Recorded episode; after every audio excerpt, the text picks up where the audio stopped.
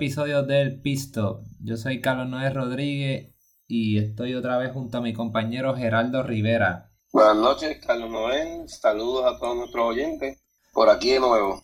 Nos tardamos un poquito en, sacar este podcast. Eh, habíamos dicho que lo íbamos a sacar antes, pero pues tuvimos un par de situaciones que, que nos hicieron tardarnos, más tuvimos la fiesta del trabajo, ya tú sabes cómo estamos en Navidad. Eso así. Tiempo festivo. Exactamente. Pero nada, volvemos otra vez a hablar de Fórmula 1. Yo sé que se acabó la, temporada, pero siempre hay cosas que hablar. Eh, sé que dijimos que íbamos a hablar, a dar nuestros reviews de, de lo que fue la temporada y de, y de hablar de todos los, de los equipos. Pero llegamos a una conclusión que para tener que hablar cada semana, vamos a hablar de los, de los semanal, vamos a sacar un, un, podcast hablando de cada equipo. Son 10 equipos, pues son 10 semanas. Casi, casi cuando terminemos está empezando otra vez la temporada. Y vamos a hablar en, en orden de, de cómo quedaron en, en el campeonato de constructor. Pero eso de los equipos vamos a empezar a hablar la semana que viene. O sea que empezaríamos con Mercedes, que fue el primero que llegó en la carrera de construcción.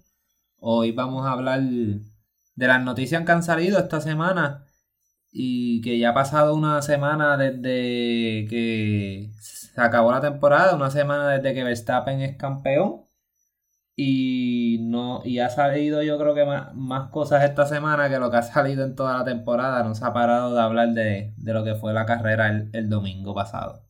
En todas las redes sociales se ha estado hablando de lo que pasó en esa última carrera, de las decisiones que se tomaron a última hora, del campeonato de Verstappen, de cómo se quedó Lewis Hamilton, de cómo está Toto Wolff Christian Horner por el otro lado pues sigue celebrando, Red Bull tuvo una celebración gigantesca, la despedida de Botas después de esta última carrera eh, con el equipo Mercedes.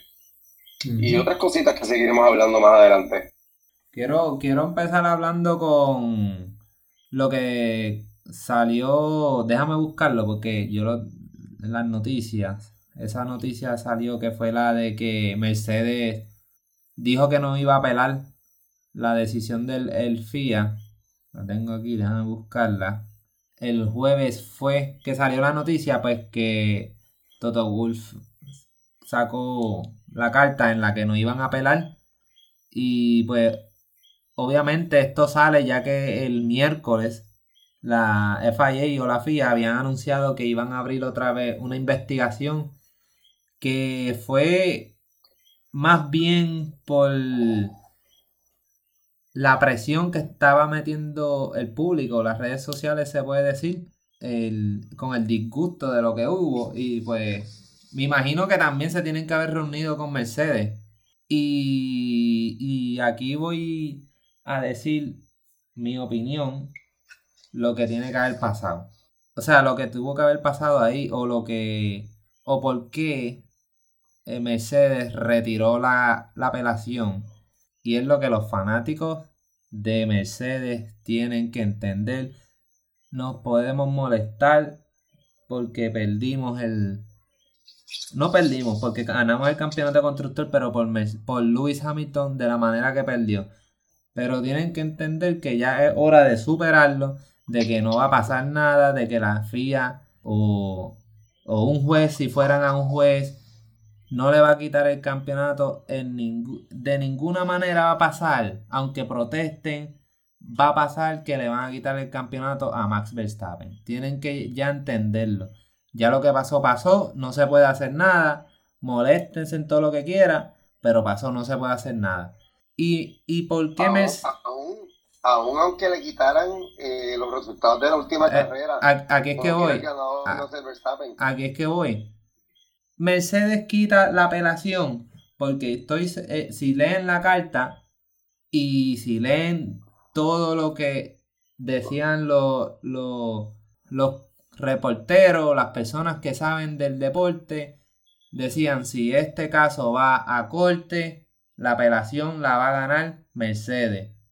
Entonces ustedes pueden decir, contra pero, ¿y por qué entonces no, no, no, no siguieron la, la apelación? Simple y sencillamente, porque si iban a corte, lo único que podían cambiar era que anularan la, en los resultados. No le iban a dar el win a Mercedes, no, lo único que iba a pasar era que anularan el resultado. ¿Y qué iba a pasar si... Las primeras posiciones. Eh, exactamente, de los primeros dos corredores. ¿Y qué iba a pasar si anulaban el resultado? Verstappen iba a ganar, porque era el más, el más, el más wins que tenía en el año. Por esta sencilla razón, Mercedes dijo, como quiera vamos a perder, para lucir el ridículo de que, de que ganamos esta apelación y como quiera Luis Hamilton no es campeón, vamos a eliminar la apelación. Y si leen la carta, lo que dice Toto Wolf es que ellos quieren, este, esperan que la, la FIA haga una buena investigación y que con los resultados que encuentren se puedan mejorar para el futuro las reglas. O sea, no es para ahora, para el futuro. O sea, que esto quiere decir que puede ser que cuando venga el año que viene vayan a haber mejoras a las reglas. No sé cómo tú lo ves, Jerry. Bueno, con relación a, las mejoras de las reglas, yo he estado mirando diferentes páginas de, grupos de Facebook y eso de Fórmula 1. Ah. Y, la gente ha puesto diferentes, diferentes opiniones de qué es lo que se debe hacer. Incluso eh, traer lo del Green White Checker de NASCAR.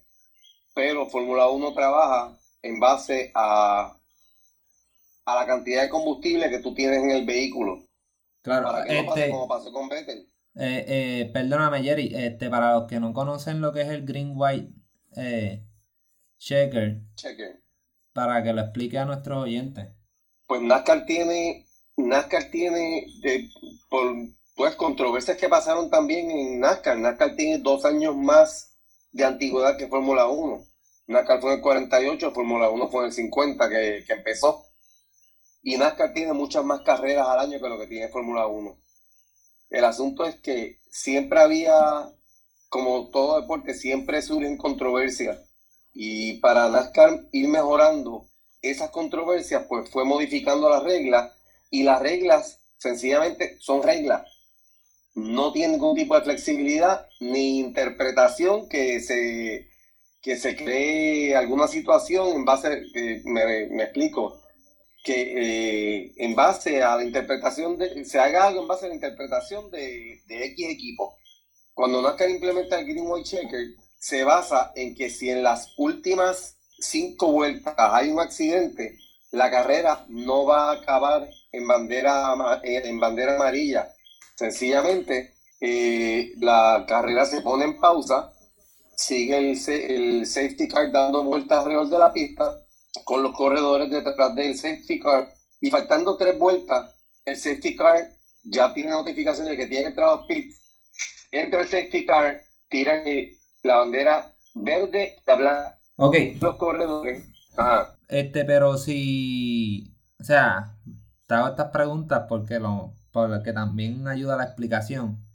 Pero vamos a suponer que en, faltando esas tres vueltas, todavía no han terminado de recoger la pista. ¿Qué pasa? No, no, no, porque no cuentan, eh, ya ahí no está contando para, para el pool. Si, por ejemplo, una carrera de 200 vueltas, como lo es Daytona, que son 200 vueltas a la pista, pues sencillamente el accidente fue en la 195, pues el, el safety car sigue hasta la 197, sigue haciendo el descuento de vueltas. Ya en un momento dado no se cuentan las vueltas están dando vueltas alrededor del safety car y entonces aplican lo que es el green white shaker. O sea, pero como es como tenemos el problema de combustible en Fórmula 1, entonces pues faltando tres vueltas. A eso, voy, Pues el green, el green white shaker, cuando cae, hay un accidente, lo, están limpiando la pista, están acondicionando la pista, etcétera. Los carros están detrás del safety car, faltando, ponle que ya llegan al límite, que son 200 vueltas, pero la carrera se pone en pausa y pasa como a una especie de overtime, que ellos le llaman green white checker. cuando falta, cuando ya va a salir la bandera eh, verde que entra en el safety car, tira la bandera verde, los corredores dan una vuelta a la pista, ahí tira la bandera blanca. Si hay un accidente en esa bandera blanca, la carrera es oficial. La carrera termina en las posiciones que están según está marcado en la pista, que eso en Fórmula 1 es bien sencillo porque los carros se monitorean todo el tiempo según la posición en la pista. Acá en NASCAR, pues eh, cuando tira la bandera amarilla, pues las cámaras retratan las posiciones donde están los 42 vehículos que corren alrededor de la pista. Ok. Volviendo al Greenway Checker, salen con, salen con verde, dan esa vuelta, tiran la bandera blanca y al final de la carrera. Si llegan a la bandera este, de cuadro, la carrera se acabó y son, eh, me parece que es un intento, si no me equivoco, un, un intento para tratar de hacer la carrera oficial. O sea, si hay un accidente en esa, en el, en el green, el, antes del white, pues entonces vuelven y hacen el restart de nuevo. Si hay otro accidente, la carrera, la Ok, pero, pero eso sí hay un accidente. Pero yo lo que me refería es, vamos a suponer, como pasó No, el, pero el- da- déjame terminar acá, déjame explicarte. Viniendo a Fórmula 1, que es lo que la persona hizo el comentario, yo entiendo perfectamente lo que la persona me quiso decir cuando dice que los carros de Fórmula 1, pues hay un cómputo de combustible que a la misma vez es peso del vehículo. Ujú. Fórmula 1 está tan tecnológicamente avanzado que se puede saber cuánto combustible hace falta para hacer un tipo de green white checker en Fórmula 1. Digo, esta es mi opinión. Esto es algo que deberían buscar la manera de aplicarlo a Fórmula 1. Pues sí, Fórmula 1 debería calcular la cantidad de combustible que se iría en dos vueltas de carrera o tres vueltas de carrera. Sí, Pero pero, algo, algo que, que el carro ya tenga ese peso de combustible. ok, y a pero, su vez, a de- su vez, pero eh, escúchame, ah, a su vez, al tener la cantidad de combustible, lo que le pasó a Vettel no le volvería a pasar ni a él ni a nadie. ok, Porque siempre el carro terminará la carrera con combustible. pero, ok, te pregunto. Y, o sea, si ellos, vamos a suponer que faltando las cinco vueltas, ellos dan, sacan la bandera, el, el green white checker. No, no es en las 5, faltando dos. Dos vueltas, es que la sacan. Sí, o sea, te mencioné 5. si hay un accidente, faltando cinco vueltas, faltando seis vueltas, hay un accidente de, como lo que pasa en esas pistas. Ok, de pero, 10, ok, De 10, 12 carros, Sí, los que limpian. Pero vamos a suponer que, que ya se está acabando la vuelta, ya, ya, ya, o sea, faltando estas cinco, sacaron eh, el, el safety car. Están dando vueltas. Cuando faltan dos vueltas que sacan la green white checker flag. No, ellos siguen dando vueltas detrás del safety car. La carrera para los efectos se pone en pausa. O sea que si vamos a suponer, ellos completaron las cinco vueltas que faltaban detrás del safety car, la carrera no se acaba. Tienen que dar dos últimas vueltas más. Correcto, correcto. Ah. ¿Qué pasa? Que también en NASCAR está la situación de que en NASCAR si ellos echan combustible en la carrera, Ujú. Fórmula 1 lo dejó de hacer. Pero en NASCAR sí echan combustible, que el que está finito en, en combustible tiene que entrar a los pits y pierde posición. Claro. Como está el otro que, como dicen ellos, roll the dice y se tiran para tratar de terminar la carrera con, Con lo que los, tienen. con los gasecitos del tanque. Pero no sería más fácil, ya faltando vueltas, vamos a parar la carrera donde estamos. Y salimos en seco. La, eh, la salida en seco a mí, Sí. después del inicio de carrera, a mí nunca me han gustado. Pienso que son de alto riesgo. Eh, no sé, o sea, yo, yo pe- que... pe- si no lo quieres, si, si no lo quieres parar en seco, pues entonces lo hacemos así, faltando tres vueltas, este, paramos en, en la pista sin entrar al pit, sin entrar al pit, paras en la pista, faltando tres vueltas, das una vuelta detrás del safety car y arrancan roleado. Acuérdate también que al ellos entrar, eh, al ellos detener el carro, las gomas se le enfrían. Y en Fórmula 1, ellos siempre están buscando calentar gomas y por eso eh, las quejas de ellos de que el safety car va muy lento porque necesitan la velocidad para poder calentar las gomas y pues girar de lado a lado para, Pues, para, para eso mismo, para Pero- calentar gomas. pero eso es parte de, eso es parte de, tienen que saber guiar. Sí, sí, ellos, ellos definitivamente van a tener que hacer cambios al, al- al reglamento para que esto no vuelva a pasar. Yo creo. Para que, haya un final, para que haya un final justo. Hay una cosa que también se acabó, que se va a acabar, perdón. Y es el hecho de que las transmisiones que hay en vivo entre la FIA y los teams principales no las van a hacer. Lo habían hecho, lo habían hecho ahora. Eso empezó este año. Sí, y lo van a quitar porque se había puesto para darle pues más, más, más, reality, más al fanático, más atracción al deporte, exactamente. Es, por, por eso es que nosotros, por eso es que vino el, el, el, tema de que contra nosotros nunca habíamos escuchado un, un trato no trato con un team principal y es que nunca transmitían esas conversaciones y es que este año, justo este año empezaron a hacer eso. En el año más violento en cuestión de, competitividad que ha habido en Fórmula 1. Que, definitivamente que, esto lo vamos a hablar más adelante, pero que, que no, no fue mejor para el fanático nuevo que mejor año que empezar a ser fanático este año. No, definitivo, definitivo. El que empezó nuevo este año va a decir, diantre, este deporte está exagerado. Fue un año bueno, fue de verdad que fue un año muy bueno. Pero eso vamos a hablar un poquito más adelante. Este, ya se, se oficializó el calendario del 2022, no sé si lo estuviste viendo. Encuentro que está bien atropellador. La ventaja que tienen ellos es que las carreras no son todas las semanas como lo son en otro tipo de, de modalidad de automovilismo. Mm. Pero sí, es, un programa bien, bien fuerte, bien intenso. Está fuerte, mano. E, el, metieron. No entiendo por qué empiezan en el Medio Oriente, bajan a Australia, Italia y después vienen para Estados Unidos y después viran Europa. Corren tres carreras más en Europa y viran para Canadá. O sea, no entiendo por qué hicieron eso y no cogieron eh, eh, lo que es el, el, nuevo mundo en, una en, un solo viaje. Sí, el que, el, que, el que hizo eso tiene el GPS medio malito. No sé si, ¿tú crees que es algo estratégico de rating? No sé, como que no, no, no sé, no me hace sentido a mí. Yo no tengo idea cómo es que ellos hacen ese sorteo, pero verdaderamente el de 2022 está, está atropellado como tú dices. El que no haya visto el calendario puede entrar a, la página de nosotros de Instagram, el Pitstop PR, que ahí está el calendario y, otras noticias más que se estuvieron subiendo, que también vamos a hablar de ellas aquí. Este, lo otro que estuvo pasando esta semana fue que Toto Wolf y Lewis Hamilton no asistieron a, los premios de, del FIA no asistieron a los premios, la FIA tiene un nuevo presidente y el presidente no le va a temblar la mano en aplicar sanciones a Mercedes. Sí, ya eh, se está rumorando a, y a, Hamilton. Este, ¿Cómo tú viste eso, eso de parte de Hamilton y Toto Wolf? Yo lo encontré mal porque si ya ellos pues aceptaron, ¿para qué seguir revolcando la situación? Sí, se están viendo como unos malos perdedores. Para mí... Oye, y tú lo estás diciendo siendo tú de, Mercedes. Sí, ahora la gente va a decir que yo no soy un verdadero fanático de Mercedes. Bueno, yo te vi este fin de semana con una camiseta de Mercedes que dije que la podía usar en una fogata para prenderla.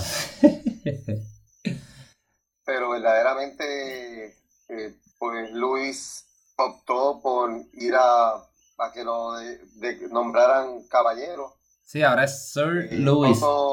Toto, pues hizo la despedida de, de Valtteri, que insisto, sigue siendo un error. Que, ah, que podemos, eh, hablando de que fue un error, Nico Rosberg sacó, o sea, dijo unas declaraciones en la que pensaba lo mismo que nosotros, que pensaban que fue un error y que, y que la movida de traer a, a Russell es algo peligrosa para el equipo en el sentido de que si Russell empieza a tener un pace, un paso igual de rápido que el de Hamilton, él va a querer ganar, que lo más seguro no va a seguir team orders, eh, va a haber roces en el equipo. Y él lo dice porque él vivió eso. Aparte que diluye la victoria. Claro, a, Hamilton. Y Hamilton no va a estar contento con eso. No, claro que no. Porque yo y ahí es que vengo yo de que yo no creo que él él esté preparado para la presión que, que tiene un equipo de primera como lo es Mercedes. Eh, Russell. Sí. Sí, ahí es que él a lo mejor tiene la presión, lo que a lo mejor no va a aguantar es seguir los team orders, que es lo que se refiere Nico Rosberg. Por eso, esa es la presión que te estoy hablando. Él, no, él nunca tiene esa presión en Fórmula 1, porque en Williams no la tuvo. En Williams no la tuvo para nada y ahora que, que va a estar en Mercedes. No Williams, él por Ejemplo, por ejemplo, un, Bota, un Botas que no recurrió a la carrera ahora, que viene para tumbarle la vuelta más rápida a Hamilton. Claro, le dicen cuando ven que lleva el sector 1 eh, púrpura, sector 2 púrpura, le, le dijeron aborta, pero iba tan rápido los primeros dos sectores que aunque bajó, se llevó la vuelta rápida. Y claro, eso le trajo problemas a él. Pero eso fue este año. Eso fue este año. Cuando están, este, cuando él está en la vuelta rápida, hablando, le dicen abort. Hablando de eso, no sé si tú, de los team orders y eso, no sé si tú viste el, el, el, el videíto, como un, un pequeño especial que hizo Mercedes despidiendo a, Botas y, con una conversación íntima ahí entre Toto Wolf y Valtteri Botas, en el que el mismo Toto Wolf admite que le robaron. Él dice una victoria, que le robó una victoria, dice Toto Wolf. Pero sabemos que fueron varias. Y la que Toto Wolf se refería fue en Rusia del 2018, en la que él iba ganando y le dio, deja pasar a Hamilton y gana Hamilton. Yo admiro a Valtteri porque yo hubiera usado palabras ese en ese momento y yo creo que la entrevista se hubiera acabado. Porque para mí eso no, hubiera sido ni un chiste. Sí. El, 10 plus 1 para mí no fue nada gracioso. Sí. De la que no, y que, que eh, prácticamente es una, una falta de respeto. Te estás burlando en la cara de él. Sí, sí, o sea, el nene lindo era, es es Hamilton. Y todo pues gira en torno al en el equipo Mercedes. Pero las aportaciones de Valtteri a Mercedes fueron enormes. Sí. Valtteri tiene, creo que de los de los seis campeonatos en línea, cinco seis, este Valtteri está en ellos. Él está desde el 2017. Por eso. 17, 18, 19, 20 y 21. Son cinco. En 5 estaba Valtteri con Mercedes. Y tienen 8. Ya está, ya está, ya está todo 5. Y sí, 5. 8 en línea tienen. Y yo pienso que, que Botas sí se quería ir directo. A lo mejor no, pero a la misma vez sí, porque a lo mejor dice contra hoy es un equipo perdedor, pero yo pienso que ya quiere ser el, el chofer 1.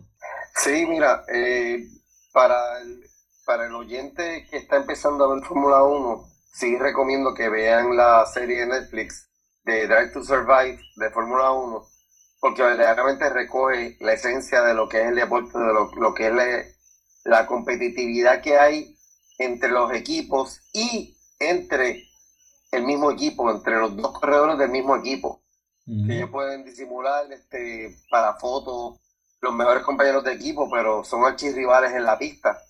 Y eso pues así ha sido a lo largo de la historia del deporte. Aunque fíjate, yo pienso que, que Valtteri Bottas no creo que se llevaba mal con Hamilton. Yo pienso que Valtteri lo que hacía era sobrevivir. Sobrevivir. Posiblemente se acababa la entrevista o lo que estuviera hablando de Hamilton y se iba para otro lado a insultarlo a él y a Toto. ¿Tú crees? Sí, yo estoy seguro. Hablando, pero... de Drive to Survive, por eso es que me acuerdo, porque Drive to Survive, en una de las entrevistas que en varias de las entrevistas que le hacían a él, le molestaba no poder ser el primero.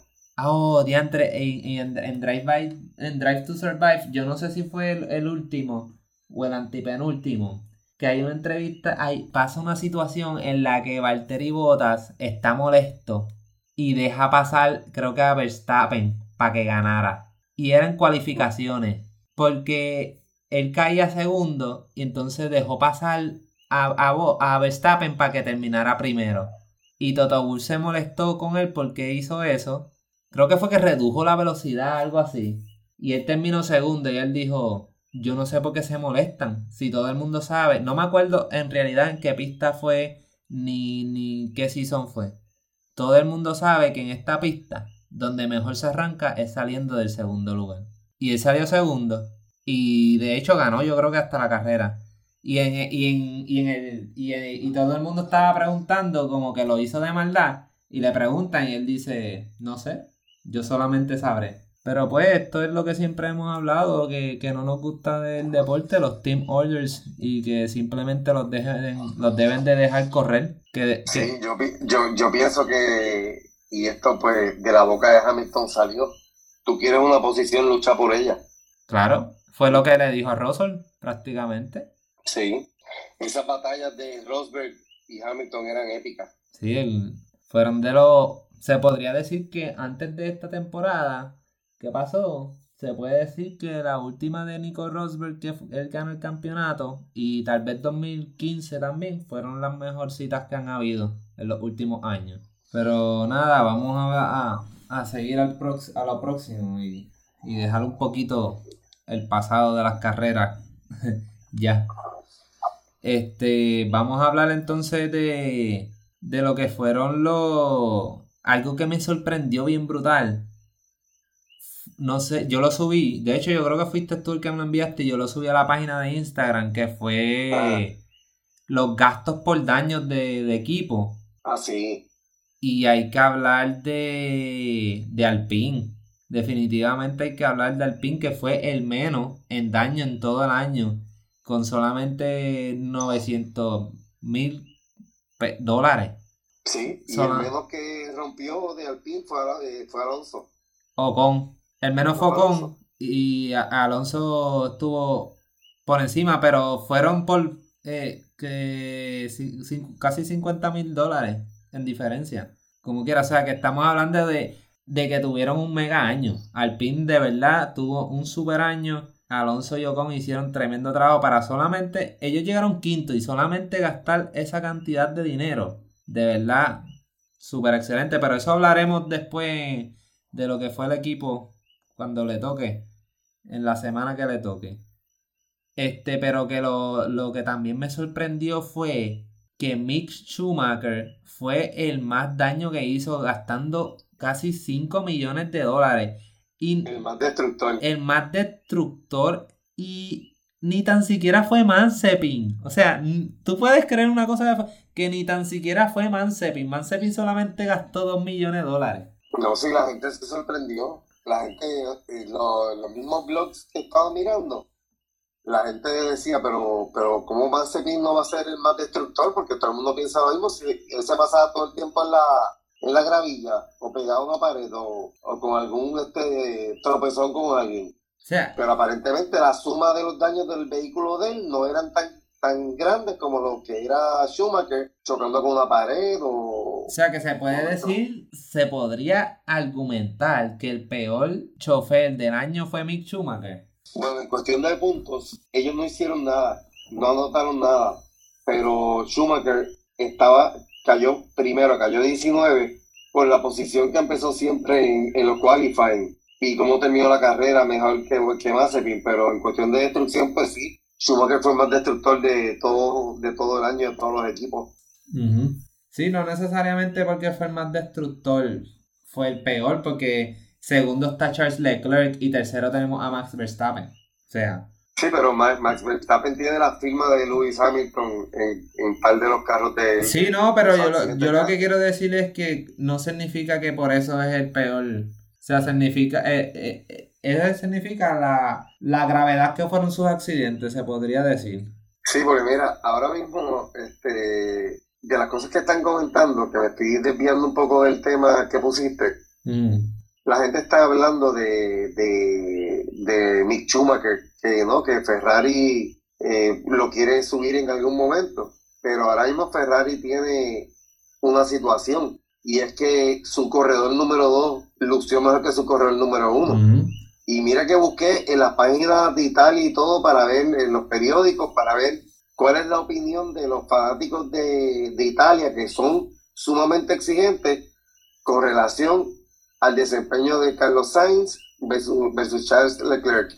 Pero eso hablaremos más adelante cuando toque el, equipo, de Ferrari, pero me gustaría saber qué tú piensas al respecto. Pues mira, el, yo siempre te he dicho y he dicho aquí varias veces que me encanta Carlos Sainz y si buscan pueden ver que Carlos Sainz, aunque es un poco mayor que Charles Leclerc, podemos ver una mejoría año tras año de él como conductor, como chofer o piloto, como le quieran llamar, y que él venga de un equipo a otro equipo y en tan solo un año él termina eh, quinto en la posición de campeonato de piloto, venciendo al piloto que ya lleva dos años con el equipo, el que le dan todo, el que favorecen en todo, al que le dan mejor carro, y tú venís... ¿Cómo? Mejor motor le dan todo. Sí, el mejor, tiene el mejor monoplazo, punto. De arriba a cabo. Y venir y tú y lucir como tú luciste este año, definitivamente, si yo fuera Charles Leclerc, estuviera preocupado. Y si yo fuera Binotto, el año que viene, le doy los mismos carros o los mismos monoplazos a ambos. Y, ah, y hay que aclarar, hay que aclarar que Charles Leclerc tiene una cláusula en su contrato que si el año que viene ellos no terminan tercero en, su, en, la carrera de constructor, su contrato queda anulado. O sea que él podría ser agente libre el año que viene. Interesante, interesante. Que entonces... No, te puedo decir que a esto de Carlos Sainz superó incluso a su ex compañero de equipo. A Lando Norris. Este año, en otro equipo. Que, que, que by the way, Lando Norris el año pasado se, se estaba relajando acá en los Saints que iba para Ferrari, un equipo inferior. Sí, sí, cierto es. Pero Ferrari llegó donde llegó por Carlos Sainz. Claro, porque fue. Porque si no, si no hubiera sido McLaren. Carlos Sainz solamente en todo el año tuvo dos carreras en las que no hizo punto. Dos carreras. Increíble. O sea, estamos hablando de un tipo que fue consistente durante todo el año. O sea que si yo soy Ferrari, estaría más, o sea, balanceando la balanza. Pero nada, eso, eso de Ferrari lo vamos a lo, lo, tocaremos cuando nos toque hablar de Ferrari. Este, lo, lo otro que hay que hablar es también las expresiones que hizo Toto Wolff también sobre la Hamilton. En la que él dice que prácticamente, no dice, insinúa como si Hamilton no fuera a correr el año que viene, como si estuviera indeciso. O sea, es, y eso fue en la conferencia de prensa en la que él habló sobre lo que iban a anular la iban a anular la apelación en la que él hace unas expresiones que las voy a buscar ahora mismo pues, las tengo aquí para leer exactamente qué fue lo que él dijo él dice Luis y yo estamos desilusionados en este momento no por nuestro deporte que amamos, sino porque si rompes el principio de justicia y autenticidad, puedes dejar de amarlo. Luis nunca superará el dolor y la angustia que le causaron el domingo. Como piloto verá en su corazón que debe continuar porque está en la cima de su estado de forma, pero tendrá que superar el dolor, puesto que es un hombre con fuertes valores. ¿Qué, qué tú piensas al respecto? Para mí, yo pienso que Toto Wolff está haciendo un poco overacting. Yo no creo, si yo soy Lewis Hamilton, me falta un campeonato para romper el récord, me voy a quitar por lo que pasó el domingo. Mira, yo, yo pienso que sí, eh, que Toto se merece un Oscar por, lo dramático. Yo tampoco creo que Luis quiera retirarse de un deporte que está a punto de, romper el, el récord que tiene empatado con Michael Schumacher con ocho campeonatos. Yo no, definitivamente, yo no creo que él vaya a dedicarse a eso. No, y, y, si lo hace, si lo hace, va a lucir tan y tan mal que verdaderamente que. No vas a lucir como el llorón de la historia. Sí, oye, Luis Hamilton, Verstappen le sacó lo mejor de su arsenal a Luis Hamilton en la pista. Nosotros no vemos ver correr a Luis Hamilton así desde que él estaba en McLaren. Cuando, corría con Alonso. Cuando corría con Alonso. Eso es así. O sea, no se puede ver un Luis así. No se ha visto un Luis así hace años. Para más decirte, hay, hay corredores que están diciendo, como este, el, que se quemó las manos, el que se quemó el. el eh, sí, el. Que es un nombre raro, Ground, Groundgen. Groyan, Groyan. en su podcast de YouTube, lo pueden buscar, él dice que esta ha sido la mejor temporada de Hamilton. O sea, el que, el que vio este año, el que, si, o sea, si tú no viste las carreras, busca, empieza a verlas otra vez. Y sinceramente, Hamilton guió este año para que, para su legado, para que de verdad puedan decir contra de verdad, Hamilton está ahí con Schumacher como los GOAT y más con lo que hizo desde, desde Brasil para acá. Sí, él, corrió muy bien. esa, esa segunda mitad la corrió muy bien. Sí hubo controversias, sí hubo accidentes que, que para mi entender provocó, pero nada, es parte del deporte, es parte del deporte. Eh, yo pienso que él no debe, no debe retirarse. Yo, yo sí recuerdo cuando Mika Hakkinen se fue, se fue a coger una sabática de un año y todavía lo estoy esperando. pero, pero se fue, se fue, o sea, se fue bien. Sí, no, pero se fue, se, fue también en el tope de, su carrera, pero no volvió. Sí, pero honestamente yo no creo que sí, que se vaya, de verdad, si se va, de verdad que no, no sé. Yo me voy a molestar un montón, de verdad que, que si se va, eh, no sé. Yo creo que hasta le haría daño a la misma Fórmula 1. Posiblemente. sí, posiblemente. Definitivamente. Hamilton es una figura grande de la Fórmula 1. Eso, eso no te la voy a quitar. No, y, y, y, es que está el, está el fuego, está el pique. Ese pique reciente de esta rivalidad entre Verstappen y Hamilton. Tú te vas, ¿qué va a pasar? Nada. Oye, y aparte de todo, la imagen que él está proyectando en, la defensa de los derechos. Claro. Tanto de, de Black Lives Matter y de la igualdad de, sexo. Sí, y de... Y de él, está llevando un mensaje, él está llevando un mensaje, está usando su posición como uno de los mejores corredores de la historia para llevar ese mensaje. Sí, ya él, se va ahora, ¿en qué va a quedar esto? En nada, se va a morir. Pero nada, vamos a hablar de las prácticas que, que hubo esta semana después de la carrera del domingo en la que Bottas ya corrió con, con Alfa Romeo, su primera práctica, y, y Russell también corrió con, con Mercedes. Y hubieron varios carros que estuvieron usando las nuevas llantas de Pirelli, que son de Aro 18, en la que Alfa, Alfa Romeo, no, perdóname, McLaren fueron los más rápidos con las gomas. Eh, ay, no se confundan, no, usaron los monoplazos nuevos. O sea, solamente fueron las llantas. Simplemente modificaron los monoplazos para usar estas llantas. Va a estar interesante, va a estar interesante. Estuvieron muchos corredores y, corredores invitados eh, que también estuvieron haciendo pruebas con esa, con esos, eh, con esos aros, con esos aros 18.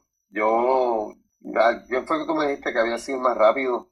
El más rápido fue Lando Norris con 1.25 y el que le siguió fue Daniel Ricardo con 1.26.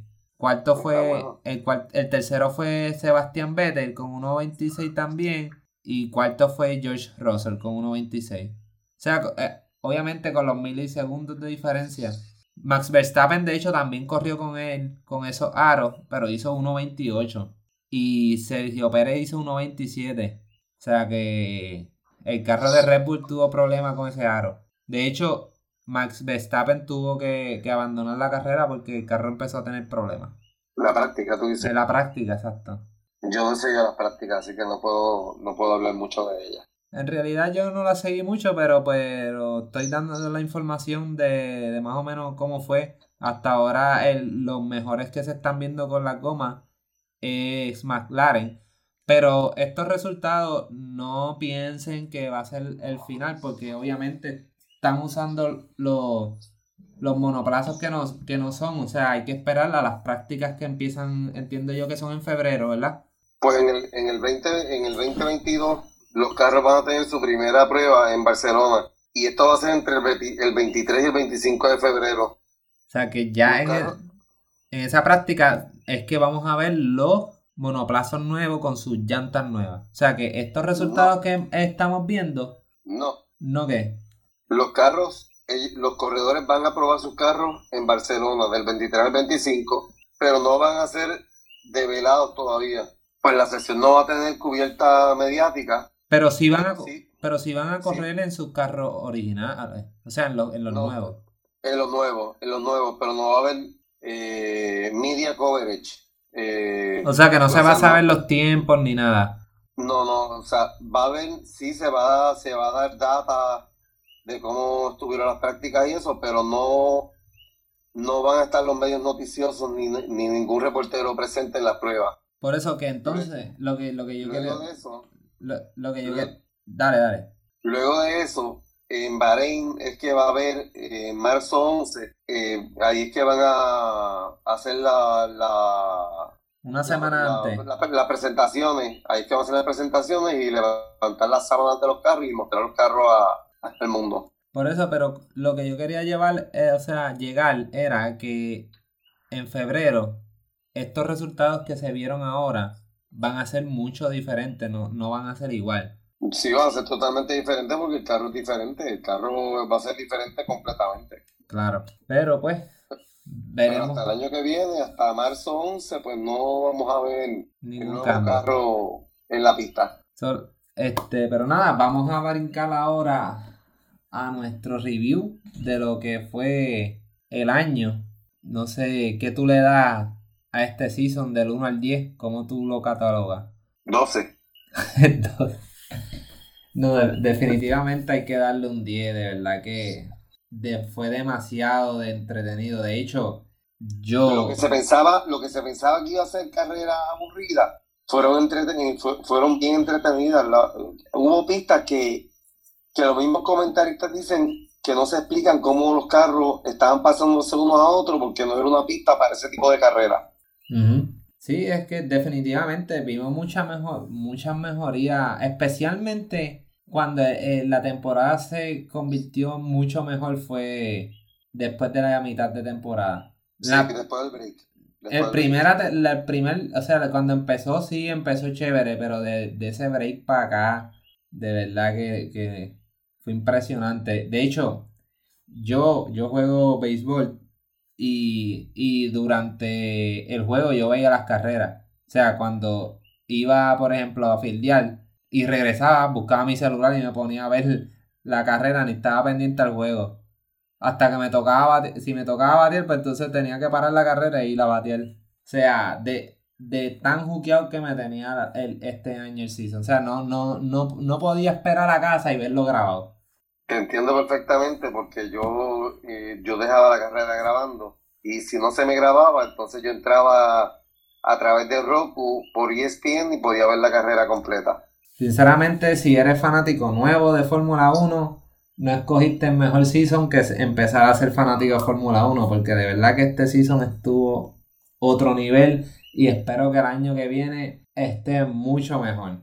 Sí, el año que viene van, a yo pienso que van a ver en las primeras carreras, va a haber algo de, de, de problema con los carros nuevos. Sí, que van a haber muchos. son muchos cambios.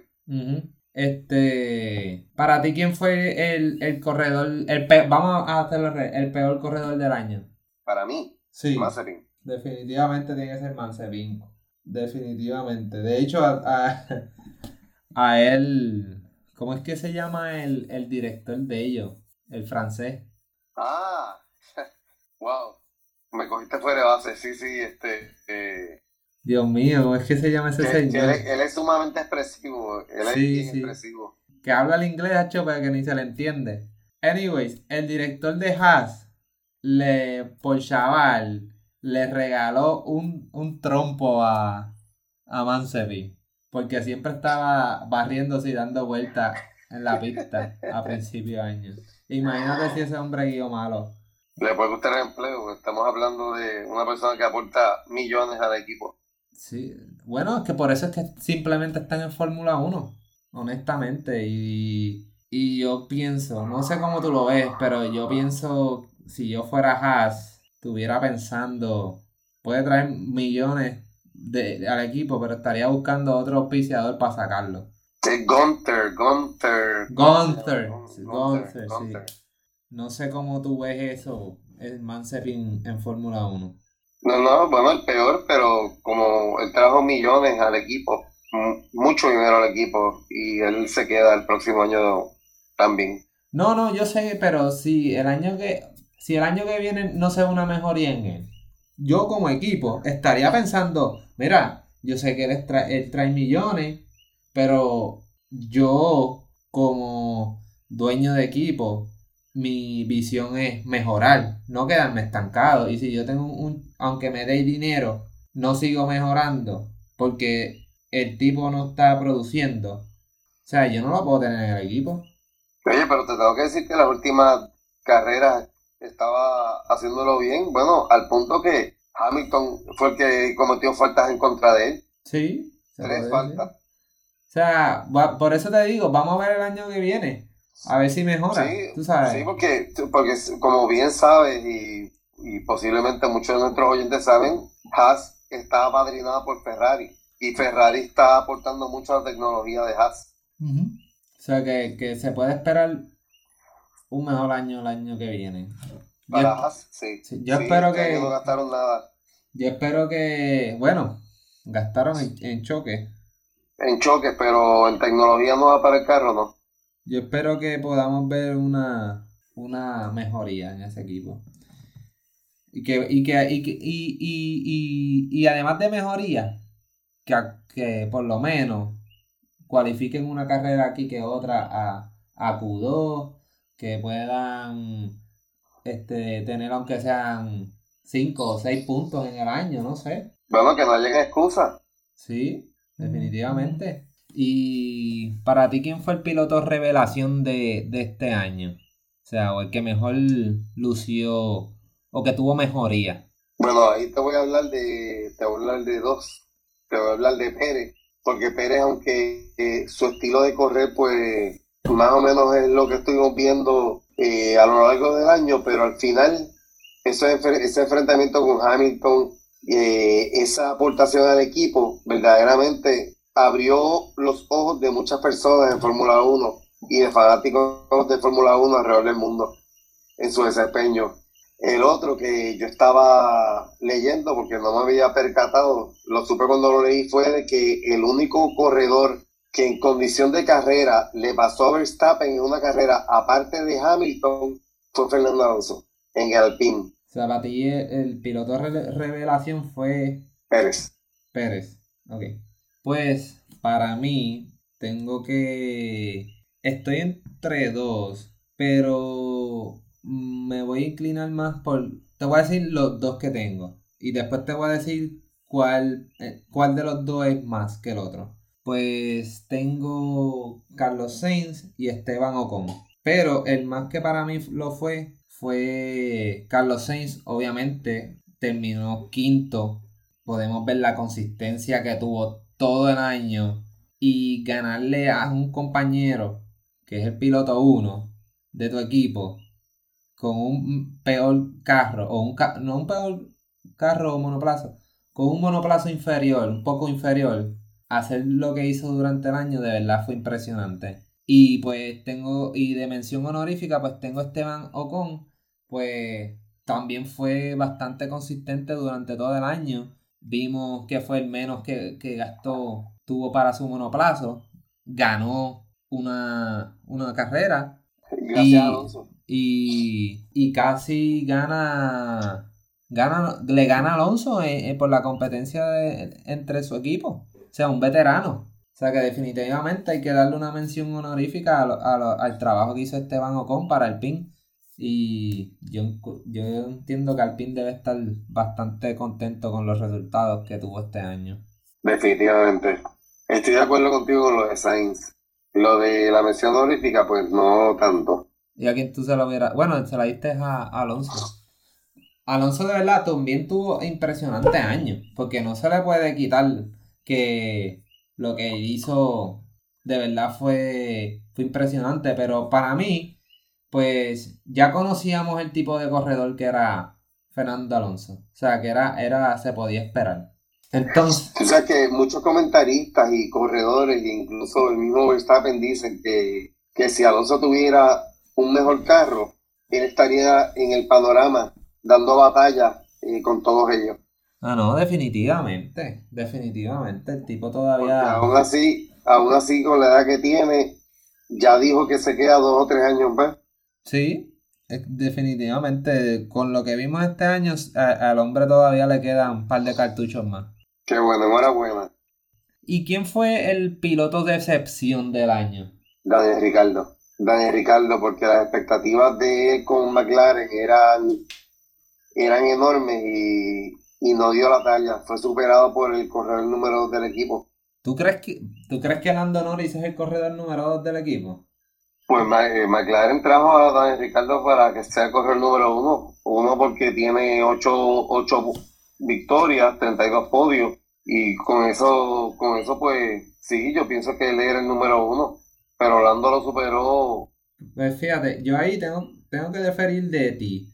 Para mí, McLaren tiene como número uno a, a Lando Norris, no a, a, Daniel Ricardo. Para mí, Daniel Ricardo era como un veterano que sabe que va a ayudarme a Lando, a Lando Norris y me va a ayudar a, a, a ganar, mm, no tanto, pero terminar alto en la competencia de constructor. ¿Y a quién tú pondrías? Pues para mí, eh, eh, para McLaren, hecho, para mí, el chofer 1 es Lando Norris. Ok, ¿quién, ¿y quién para ti es la excepción? Ah, para mí, definitivamente estoy contigo, que es Daniel Ricardo. Definitivamente. O sea, ahí contigo estoy, estoy eh, en acuerdo. La decepción del año es Daniel Ricardo. Y, y también, como mención honorífica, voy a decir Lando Norris. Para mí la decepción del año fue McLaren. sí, eso, oye, después que pasó lo de la coma de, Lando, no fue el mismo. Ese fue el turning point de él en la temporada. La mitad de temporada para acá fue un desastre Lando Norris. Y empezó calientito. Y empezó, tacho, yo decía, wow. Porque Lando Norris después de Hamilton es mi otro, mi otro corredor favorito, que le estoy siguiendo ahora mismo y de verdad que me decepcionó. Pero Daniel Ricardo definitivamente fue el, piloto más decepcionante en lo que fue en la temporada. Creo que solamente hizo 115 puntos. O sea que él se supone que por lo menos hubiera hecho 140. Y de verdad. Yo, te puedo decir, yo te puedo decir que estás a tiempo para comprarte tus camisas de Red Bull. Muchachos, sueña. Este, pero de verdad que yo puedo decir, a, pesar, a pesar de que Lando Norris tuvo una pésima segunda, mitad, él, él acumuló 160 puntos, ¿me entiendes? Y tú tienes a Daniel Ricardo haciendo solamente 115. O sea, Daniel Ricardo prácticamente le costó la tercera posición a McLaren cuando ellos estaban súper cómodos en esa tercera posición.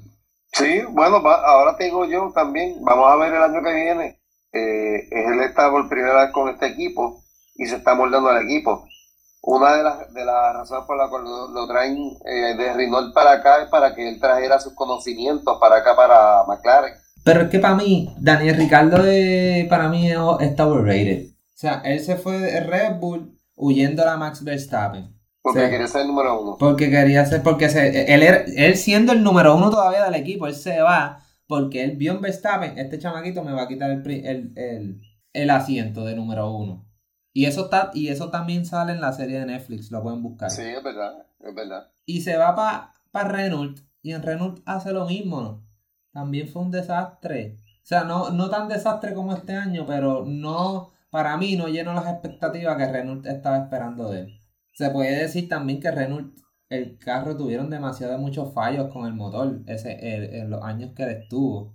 Pero, de horrible. Pero de, verdad que él va decayendo año tras año. vamos a ver, vamos a ver qué pasa ahora el año que viene. El año que viene. No, el año que viene es su último. Si el año que viene no mejora, tú sabes que él no va a estar en ese equipo. Y ya él lleva, ya él ha estado en varios equipos de Fórmula 1. Él simplemente está ahora mismo por su nombre. Eso es así que es una persona carismática. Carismática. Y todas las mujeres se vuelven locas por él. este, y pues, para terminar, ¿quién fue el, corredor del año? Que es evidentemente para mí fue Max Verstappen.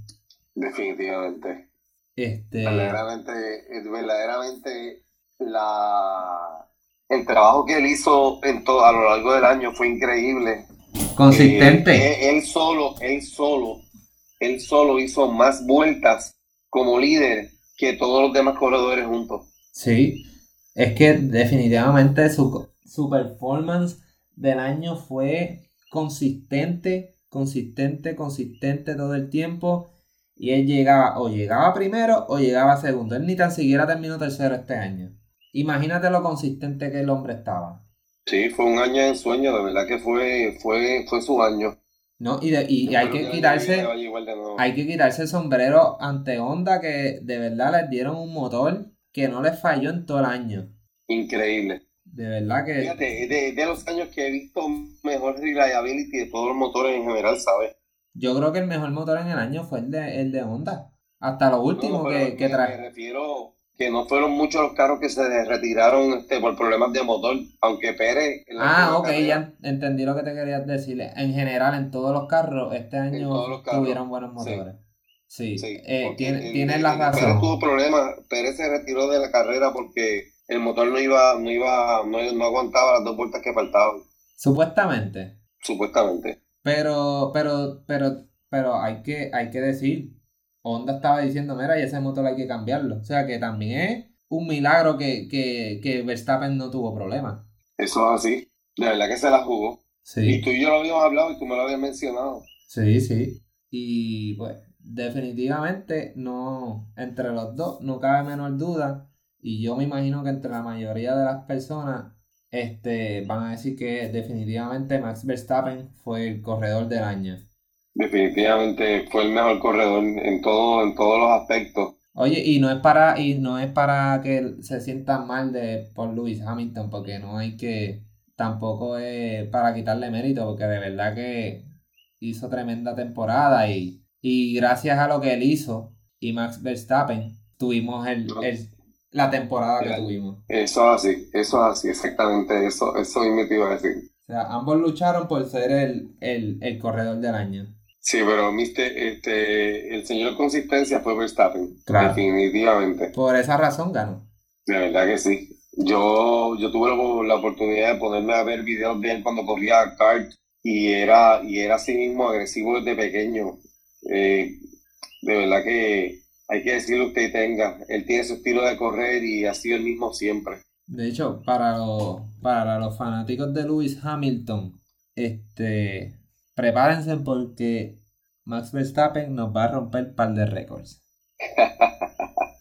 Este capítulo hay que grabarlo, grábenlo, grábenlo, que este capítulo va a ser utilizado en contra de Carlos. En el No, futuro. pero eso no, o sea, yo no, hay que aceptar las cosas como son. Yo puedo ser fanático de una persona y aceptar, no, era este hombre de verdad es una bestia. Y, oye, Max Verstappen lleva desde los 17 años en Fórmula 1.